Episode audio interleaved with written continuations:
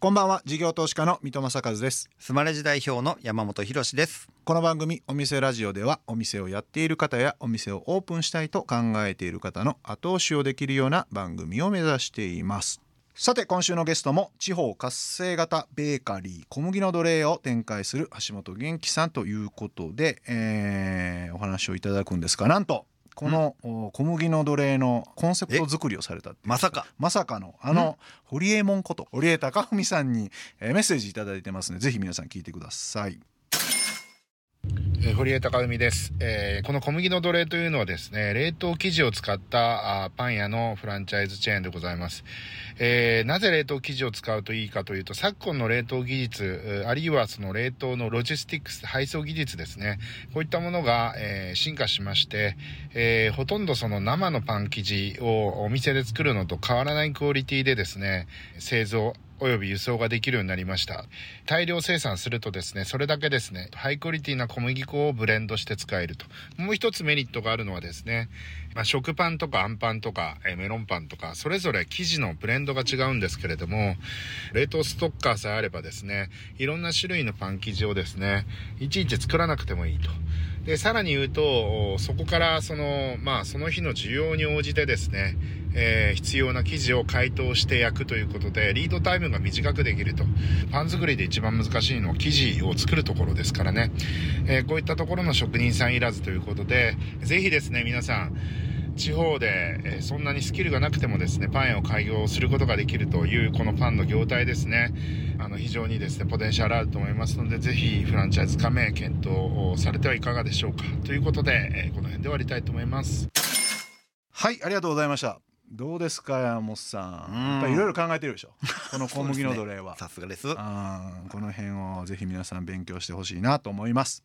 ではお店ラジオそろそろ開店しましょう。この後株式会社小麦の代表取締役社長の橋本元気さん登場ですさあお店ラジオオープンです。ゲストは先週に引き続き株式会社小麦の代表取締役社長橋本元気さんです。今週もよろしくお願いします。お願いします。今週は、まあ、どういうふうにしてお客さんこう集めていって、で、まあ、継続的にこう来てもらうかみたいな。まずはその FC さんで、うん。もう全国各地北海道から多分沖縄までもあるじゃないですか、はい。でその辺がどういうふうな感じでお客さんをこう捕まえに行ってるのかっていうのをちょっとお伺いしたいんですけど、はい。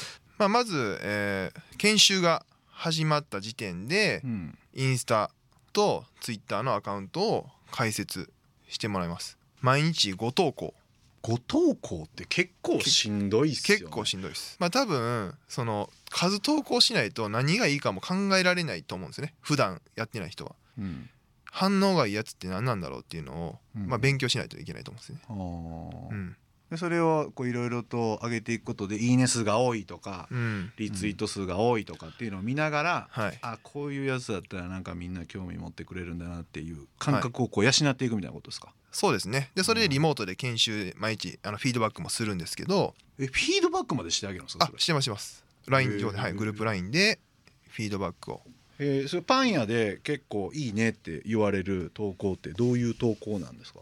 まあ分かりやすく美味しそうなパンが上がっている。っていうのは多分皆さんイメージできると思うんですけどうん。もう一つはやっぱりこの人ですね、面白い意味でふざけたことやってる店長さんとか人間臭さが出てる投稿の方が反応がいいなっていうふうに思いまうすん。例えばなんですけど名古屋の千草店なんかはうん。オープンの時に肩車してポンって降りて「今日待ってます」みたいななんか。うんなるほどね普通のパン屋がやりそうなんじゃないこと。じゃないことをやってたりとか、変わったパン屋やなみたいなことになるってことですか？そうですね。なんかこの人たち面白そう。この人たちに会いに行こう。手段としてパンを買いに来てるとか。ああなるほどな、人間味っていうのはどんな感じなんですか？まあ最近まあ大気町の話で言うとあのホーム販売に行ってる、えー男の子が毎回蝶ネクタイがずれてるんですよねああいるなツッコミツッコミどこいるないないですか。なん。でイライラすんねんなそ見てて。うそれをうちの母親がまあその関西弁に面白おかしくこういじってあ「またあんた」みたいな。お母さん。みたいなこんなに蝶ネクタイずらしてみたいな。何回やっても分からへんなみたいなっていううん。その視聴者の気持ちあ を多分話してるのを受けてるのかなと。えー。疑似親子みたいなのをちょっと楽しんでもらうみたいなえ各店舗それ5投稿以上はやりましょうって言ってある程度修練されていっていい投稿がこうでききてはい。どのくらいのフォロワーになっていくんですか皆さん？まあやっぱ目処はまあ1000 1000ってすごくない？すごいな。うん。一店舗ですもんね。一店舗です、はい、でそれはどのくらいの時間軸でやっていくんですか？その実際に FC をやっていく人たちって、まあ研修ではまあ30日なのでうん。まあオープン後っていうのはまあ自分たちでやっていただくんですけど、うん。まあ早い店舗なんかはプレーオープンの時にもういきなりもう多分500フォロワー増えたりとかババババって。へえありますね。すごいな。だからこのエリアでっていう雰囲気のところでもそういうことが起きるののは面白いですね、へえ。ちなみに堀江さんとかはもうあれですか？手伝ってあげてるんですか？その SNS 周りって。まあここぞっていう時に俺にメンションしてっていうのは研修で指導してます。あの堀江さんに対してのメンション。堀江さんを使える権利っていうのがあーまあるんですね。そういうことそういうことですね。えそうするとなんですか？シェアしてくれる？あーまあリツイートとかまあうん。ストーリーズだったらリポストしてくれます。なるほどな。で結構 SNS の中でも、まあ、堀江さんが結構発信してるのも、まあ、当然あるから、まあうん。うん小麦のどれ多少は見たことある人も増えてきてますよね最近はね。そうですねでそれが実際にうちの町に来たみたいなんで、はい SNS で見たらそれをフォローしていくみたいなそういういい感じの好循環なところに入っていってるっていうのもありますよね。でオープンの時にも味噌があるんですよね。はいまあ広告費を使わないっていうお話はしたと思うんですけどその代わりにカレーパン無料100個プレゼントします、うん。まあ、それが100個で90円で9,000円とか1万円で100人抑えれたらはい。美味しいっていうかまあいいですよね。うん。でそれでそのくらいのお客さんが来たら結構最初の売り上げってダーッと上がっていくんですか？そうですね。本当にマックスで打った店舗さんだと1日75万とかまあええ。お祭りですけどね。へえすげえな。大体大気町でその売り上げのレベル感ってどのくらいになるんですか？月ですかね。まあ月とか日照まあ月えっ、とまあ300から350うんですね。300から350ってすごいです。だって家賃4万5千円で、4万5000円。で すあれ何人ぐらいバイトの人働いてるんですか？まあ3人、うん。えー店舗にいるのは3人ですね。で訪問販売には1人とか、えー置いときで2人それで300万作ってたらそれ儲かりますよね、へえでその大樹町のモデルをどんどん横にも展開していこうということではい。FC されてるんですけど、FC の中でうまいことこうやってるところってあるんですか？結構盛り上がっているところって。はい。笠間っていう茨城にあはい。る店舗とかは、まさにエンタメパン屋をこう踏襲してるんですけどうんモルタル造形で作ってて、まあ、それが何かというとカレーパンそのザクザクのその前でこうお客さんが写真撮りに来たりとか あの車で通っててもここ何なんだろうみたいな、あでも確かにあるな、はいはい、車でも視認性のあるなんやねんこの店ってたまに見ますよね。あそれの一つや。はい、でライトアップされてるし。うん。でそれで笠間店って結構あれですか？ガーッと、すごいですね。もう今もあのずっと言ってますけど本当にもう500万とかも月賞売ってた時あのうんでなんかその片側一車線でうん。ちょっと渋滞するエリアってあるじゃないですか、うんあのピークの時、うん。まあ、そういう場所なんですよねしかも。それでもあの店舗展開の立地考える上ではいいですよね。渋滞してた方がプラスなのはい。なのでそこからはそういうふうにちょっとエリアを考えてうん。片側一車線のちょっと渋滞しそうなところとかは物件があれば一番いいですねっていう。あなるほどな。うん。まあ確かにそれってでも小麦の踊れ特有っちゃ特有ですよね。その見た目が結構キャッチーだっていう店舗じゃないとはい。渋滞しててもあんま意味ないですもんね。ああそうですね。ああなるほどな。それが笠間店。なんか沖縄も結構うまいことやってるんですよね、そうですね、うん。まあ、沖縄なんかはね本当に日本で一番暑い日が多い場所だと思うんですけども、うん暑いと基本的にパンは売れない。暑いとパンって売れないんですか？夏場ってやっぱ売り上げ落ちるんですか？売り上げが落ちますね。喉がやっぱ乾くんで水分取られるものを多分欲しないんじゃないですかね。ああ口の中までパサパサしたないみたいなう感じだと思います。それでも FC は登場してんすか、はい。もう1年ちょっと、えー沖縄の茶炭店は立ってますけども、まあ、やっぱり300万以上常に維持してますし、うん。まあ、どっちかというと今は多分訪問販売に力を入れて売り上げちょっと上がってきてますね。へえ、はい。営業行ってるってそううですね。やっぱりまあ1台もしくは2台出せばまた売り上げ増えるんで、うん。ん面白いのがやっぱりパンを持っていかないと売れないんですよ。ね見せるっていうことが大事じゃないですか、うん日照10万とか売ってくる時もありましたし。え？え1日10万パンを見せていくだけで。はい。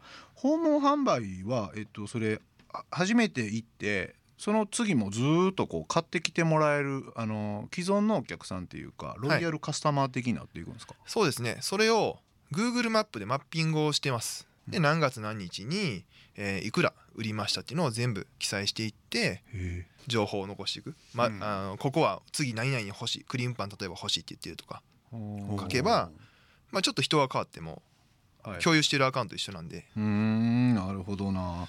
じゃあ結構 FC の方でもそういうまあ多少ばらつきありながらでもなんか頑張っていろいろあの手この手をやっている人たちはやっぱりうまくいってるっていう感じそうですね。あーやっぱ営業努力ですねそこはお送りしているのは橋本さんセレクトの曲ですが、えー、なんでこの曲を選ばれたんでしょうか？あの小麦の奴隷のテーマ曲なので、はい、選びました。それどうやって始まったんですか？作ろうぜみたいな。あそうですね。やっぱりその、はい。ドン・キホーテみたいにずっと流れているような、うんうんうん。確かにね耳に残りますもんね。そうです。うん。残る系のやつを。耳に残るテーマソングを作ってほしいっていうオーダーをかけるんですか？はいオーダーかけて、まあ、はい。ちょっとディレクションしながら一緒にやっていきました、へえじゃあお店の人が自分のところのテーマソング作りたいなと思ったらそういう系の作家さんとかがいらっしゃるみたいな。そうですね。まあ友人ではあったんですけど、えじゃあそのリスナーさんでね店舗やってはってはい、テーマソング作りたいなと思ったらあ橋本さん経由ではい。お願いしたら作ってもらえるという。ひ TikToker でもあるのでサコンくんっていうのでやってますんでちょっと見てみてください。なるほど、えーお送りしたのはえー小麦の奴隷のテーマソングパンパン天国でした。で次ちょっと聞きたいのが、はい。そんな FC の皆さんがえっと、どういう感じで本部とおコミュニケーションしてるかっていうのをちょっとお伺いしたいんですけど、はい、まあ、研修終わった後に特徴的なのは、まあ、月1回店長ミーティングみたいな形で、まあ、もっと売り上げ上げるためもっとよりいい店舗にするための、えー、ズーム講座みたいな講義みたいなのを、まあ、僕と堀江の方がうん。やってますね。え最近ではどんな話をこうされてたりするんですか？最近はやっぱり小麦の価格の原材料の高騰がなぜ世の中で起こっているか、うん。何が起きているかっていうのを、まあ、理解してもらった上でやっぱ値上げっていうのは絶対に必要なんですよっていうことを講義うんしてもらいましたね。で値段上げたんですか結局？値段上げましたねカレーパン税込み250円をえ290円とね330円のものを390円か。はい。結構上げてますね、はい。客足って落ちなかったんですか？これは多分そうですね。世の中の小売外食の皆さんへの大きなメッセージになっていくと思うんですけど、みんな上げたいけど上げられへんっていうのが多いから、でそそれが店長ミーティングで他にもなんかコミュニケーションツールでやってるんですよね。はい、えーグループ LINE で店長だけが入れる、まあ、LINE があって、まあ、経営の相談をできると。直接ですか、堀江さんにそうです。めちゃくちゃ贅沢な。LINE グループに堀江さんが入ってるっていう。ようなでここで具体的にはどういうコミュニケーションがあるんですか？はい。あのまあ、新商品の、まあ、提案とか、まあ、こんなものを作りたいとかっていうのは、まあ、どんどんそこの LINE グループに投稿してくださいっていうふうに、まあ、言ってたりはしますね。堀江さんってスピード感速いめちゃくちゃあるから、はい。すぐ即列してますよね、はい。いつも。うん。はい。うん1日以上絶対置かないですよね。置かない12時間ぐらいでレース変えてきますよね基本ね、はい。えー。でそれ新商品ってどんなんが生まれたんですか？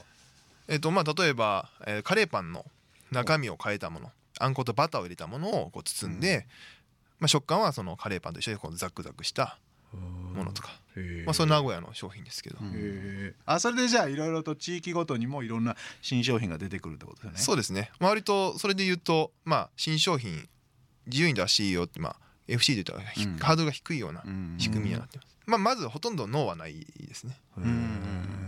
これでも LINE グループで FC でやってるって多分かなりレアなん違うかなと思うね。まあそうですね、1対1本部と,、えー、と FC とのやり取りだけだと FC 本部もすっげえコミュニケーションコストかかっちゃうんですけどすね。ね。FC のオーナーさんがダーって入ってるグループ作ってたらコミュニケーションコストもかなり下がるし、うん。アイデアがこう創発的になっていきますよね。そうですね。うん。オーナーも横のつながりってやっぱできるんですか？その小麦の奴隷店同士の。まあ多いと思いますあの研修がやっぱ一緒になった店舗さんとか例えば地域が近い店舗。例えば栃木のオーナーさんとかがまあ3店舗ぐらい組んでもうちょっともっと一緒に売り上げ上げようとかっていうことをやったりとか。うん。なるほどな。エンタメパン屋さんっておっしゃられてるじゃないですか。はい。でそのエンタメパン屋ってのは何なのかなっていうのをちょっとお伺いしたいんですけど、まあ、具体的には、まあ、パンの名前ネーミングうん。なんかをちょっとふざけた名前にしてみたり。パンのネーミングがふざけてたら、はい。面白いなって思ってくれるよねみたいなとこですか、そうですね。まあ地元にそういうカフェがあったんですよ。うん。京都の伏見なんですけど。うん。あの頃の君と今会いたいとかなんかそういうパフェの名前があって、パフェあの名前パ商品名。商品名が全部それなんですよ。あとオまあーダーする時嫌やな。あすすいません。これあのあの頃の君と会いたいください、でもなんかすごい面白いなっていうのがずっとあって。うん。えどんなネーミングやってるんですかパンでは？例えばピザピザピザヒザとか はい。絶対嫌やわ。それは、えっとピザなんですよね。ピザですね。それ売れるんですか？いや売れてます売れてます。誰もが一回は言ったことある言葉やから、マーケティング的にははい。認知済みってことなんで、認知マーケティングでさせていく時のコストってはい。えらいコストかかるけど。ああそうですね。なんかふざけてないみたいなうん感じでうん楽しんでもらってますね。自分が楽しむことと楽しんでお客さんに楽しんでもらうことこれ2つで1つでエンタメパン屋なんだよっていうことはうん。あの常々言ってます。それってやっぱ採用にもつながっていってる感じなんですか、そうだと思います。楽しそうなことを発信しているとうん。ねやっぱりそのしんどそうなところにも楽しそうなところに人が集まると思うんで採用を普通にかけてたとしても SNS で検索したりされると思うんですよね若い子たちは、なのでそういう意味ではつながってるのかなと、うんでもそうでしょうね。最近求人媒体だけで見てくるっていうよりかは、はい。求人媒体見たとか、まあ、SNS を同時に見たとか、まあ、そうやって検索してとかではい。見ますもんね。でおしゃれなんですよね。なんかイケてる感じっていうか、はい。今までのパン屋さんっていう感じじゃないんですよね。うん。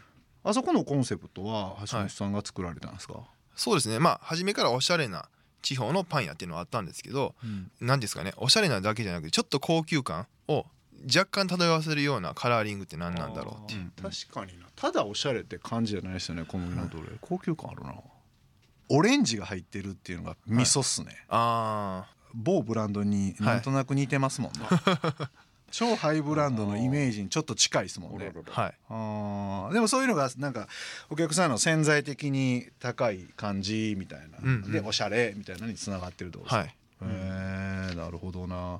まあそういうなんか細部にわたってデザイン性とかっていうのにも気使ってるからそのおしゃれ感がこうみんなに伝わってやっぱり SNS 時代に結構沿った、はい。乗ったあの店舗の設計ってことですよね。そうですね。なんか個人店さんを、まあ、これからやりやりたいと思ってるリスナーさんっていらっしゃると思うんですけどぜひ自分で DIY でやってほしいなと思いますねできる範囲、囲僕はその内装と、えー販売してるエリアと外装は全部自分たちで塗ったんですよ。塗装。小麦の奴隷の大気頂点。ああそこはい。全部。そういうストーリーを全部 SNS 今やったら TikTok とかで何日後にオープンとかあるじゃないですか今。はいはいはいはい。でそれが結局売ってるストーリーマーケティングになっているとは思うんですね、うーんなるほどな、うん。こんだけ汗かいていろいろとやってはるパン屋さんがやっとできたみたいになるってことですね、はい。でも確かに取れ高が増えるっていうか、はい。SNS で投稿できる内容とかもいろいろ増えてきますもんね、そうなんですよ。ああなるほどな。そこのプロセスを説明するってことですよね。はい。確かにそうするとお客さんとなんか一緒に作った感も出てきますもんね。うんそこでクラウドファンディングをポンってやるとうん。応援するよっていうのが。なるほどな、いっぱい。ありがとうございます。じゃあ橋本さん今日来ていただいて、はい。あのまあお店もともと未経験だったと思うんですけれども今何年かやってこられて、はい。あのいろいろ思うところがあると思うんですけれども最後にあのこの質問で締めくくらせてもらいたいと思うんですけれども橋本さんにとってお店とは？地域を盛り上げる装置です。装置として大議長に作ってそれが人口だって微増させてんですもんね。そうなんですよ。すごい。それすごいことですね。うん確かにな。でもパン屋さんって毎日行くに近いから、おしゃれなパンが街に1個あるだけでも、はい。やっぱ雰囲気変わってきますよね。地域の人の生活習慣に入っていくっていうか、はい。でその生活習慣が楽しいエンタメみたいなことになっていけば、ねそのパンを買うってこととプラスアルファはで地域盛り上がっていくって感じはしますよね。喜ばれるんでそうなんですよ。うん。分かりやすくそれが売り上げにつながると。なるほど、はいありがとうございます、えーゲストは株式会社小麦の代表取締役社長橋本元気さんでした。ありがとうございました。ありがとうございました。事業投資家の三田正和とスマレジ代表の山本博でお送りしてきました。お店ラジオそろそろ閉店のお時間ですはい来ました、なりましたこの番組ではお店の方からの PR メッセージが留守番電話という形で届きますそれでは聞いてみましょうこんにちは、ビストロローブンです。お箸で切れるトロトロのロールキャベツと肉感たっぷりのハンバーグステーキが自慢のカジュアルワインビストロです。お肉と野菜をたっぷり取れるローブンのお食事で元気に夏を過ごしましょう。田町芝公園八丁堀新宿の村ビルにも店舗がございます。ここで水戸さん、山本さんに問題です。ビストロローブンのローブンの由来は何でしょうか？え終わってもうた？これで終わりやん。嘘やん。うわうわ。オーブンのローやから温度が低いオーブン略してローブンえー、オーブンね。ローオーブンってことね。分かれへんな。答えを持って、うん。店舗にちゃんと訪れてねと。なるほどな。そういう新しいやんフックなんじゃないですか。これだから俺らはもう答えはもう言わないですよ、えでー、リスナーのみんなももやもやもやもやしながらあー気になる。田町芝公園八丁堀行こうってなるんじゃないですか新しいマーケティングいただきましてありがとうございました。今日の留守番電話のメッセージはスマレジを使っているお店ビストロローブン新宿さんからでした。ありがとうございました。ローブン。うん。いやローブンもそうですけど今日の橋本さんのお話はい。どうでしたか、広しのコーナー、はい。ありがとうございます。パうんパラリラパラリラ そんな盛り上がる。当ありがとうございます。うどうですか？ーんそうですね。FC を見越して作ってらっしゃる、うん。まあ、冷凍のあの何ですか原料というかもうそうですしあと本部が LINE でグループ LINE でやり取りしてるとかっていうのがまあ今っぽいなと思ってスピード感ある経営をされてらっしゃるんだろうなという気はすごくしました。うん。はい。そうですよね、だから、まあ、いわゆる最近でいう DX みたいな感じで、はい。まあ、丸々 DX じゃないかもしれないですけどそういう LINE グループを一つ入れるだけでも、うん。なんかライトにそういうコミュニケーションコストがガンって下がったりとか、うん。機動力上がったりしますよね。でそういうなんかツールを使う癖って俺結構やっぱ外食の方とか小売りの方、そこまではい。なんか経験値なかったりするからやっぱこれ参考にしてぜひやってほしいですよね。そうですね、うん。なんか横のつながりで多分アイデアも出し合えるしね、うん。すごく強力にこう FC が機能してるんかなという気はしますよね。うん。そうですよね。ん。だそこの大元の FC が、まあ堀江さんで最先端のツールを常に探しながら、最先端のビジネスモデルを常にそこ発見しながらやってるものが注入されていくから。しかも高速にねすごいスピードで。まあそれはだから FC やってみてなんかこう堀江さんの思考を覗いてみるっていうのも俺一つやと思いますけどね、いや確かに確かに、うん。めちゃくちゃ勉強になると思いますな。そうですよね、はい。えーさてお店ラジオでは番組の感想や我々二人に対する疑問質問など皆さんからのメッセージもお待ちしています。メッセージの宛先はメールアドレスお店アットインター FM.jp お店アットインター FM.jp までお送りくださいまた放送から1週間はラジコのタイムフリーで聞けることはもちろん。 AuDee や YouTube でも配信中です。詳しくは放送後記をご覧ください。え他にも音声メディア Voicy では放送で紹介しきれなかった未公開部分などを配信していますのでそちらもぜひ聞いてください。それではここまでのお相手は三戸政和と山本博士でした。お店ラジオまた来週ご来店お待ちしています